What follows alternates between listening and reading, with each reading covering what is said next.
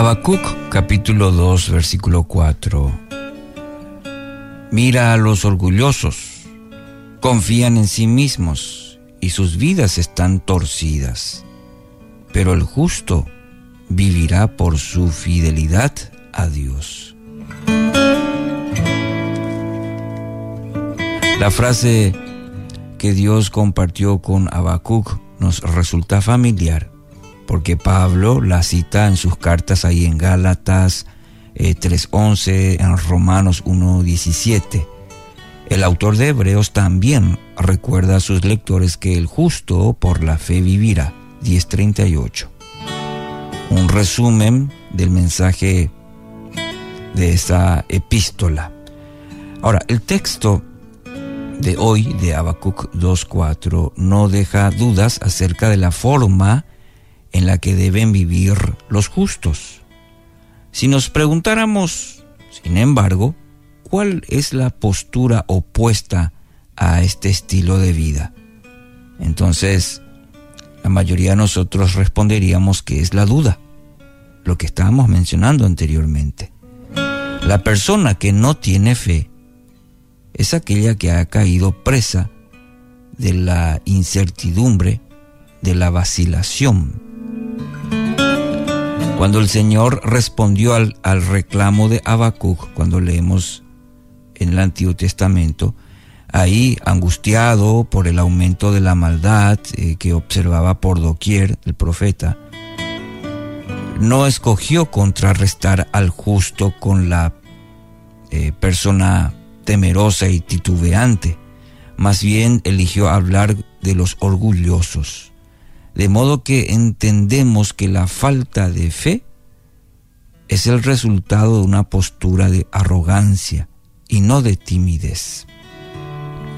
¿Cómo se puede entender esto? Bueno, vivir por fe es una invitación a la confianza. Repito, vivir por fe es una invitación a la confianza. Aquellos que demuestran fe poseen la certeza inconmovible de que Dios puede y quiere invertir en la situación en la que se encuentran, en la situación en la que nos encontramos.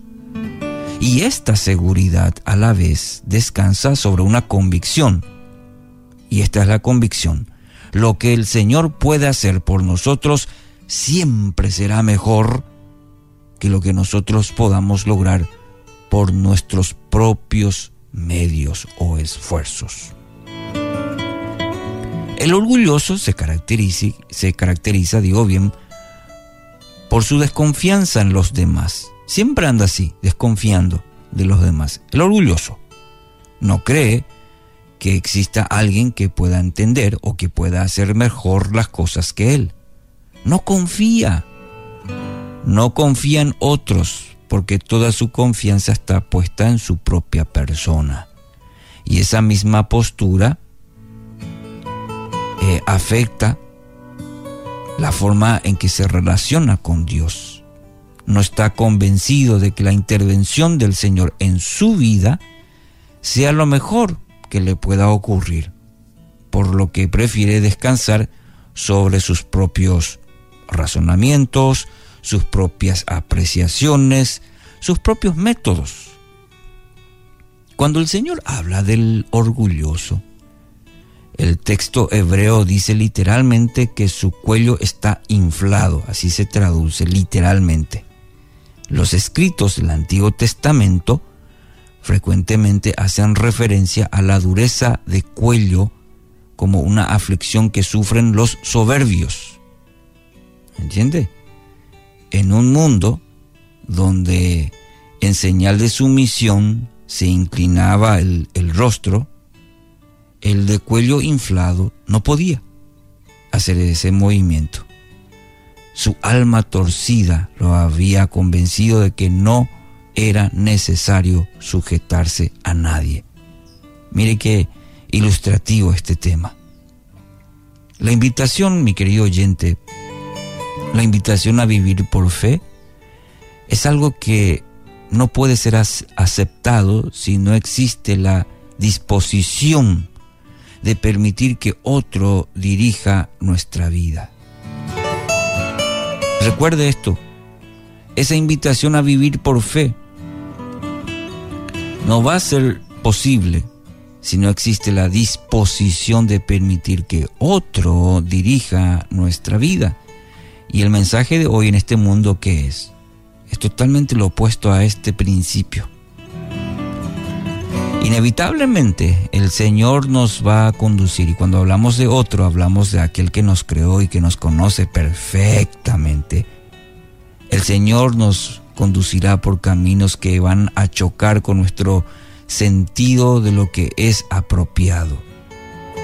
En esas instancias vivir por fe va a significar rendir nuestra voluntad rendir nuestra voluntad a los designios divinos, a la voluntad de Dios, a los caminos de Dios, para decir, al igual que a la, la Madre de Jesús, en, en Lucas 1.38, y algo que podemos tomar en este día. Te animo a ello, a usar las, las mismas palabras que María. Aquí tienes a la sierva del Señor hágase conmigo eso, conforme a tu palabra. Que tu respuesta sea la misma en esta en este día, en esta mañana. El justo por la fe vivirá. El justo usará esta expresión poderosa. Aquí tienes a la sierva, aquí tienes a tu siervo.